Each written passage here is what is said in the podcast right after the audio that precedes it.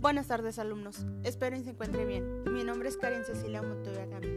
El día de hoy hablaremos sobre los valores y habilidades que nos definen como personas. Es por ello que voy a empezar a contarte los datos más importantes y los cuales definen mi personalidad. Soy ingeniera en informática y adoro impartir clases.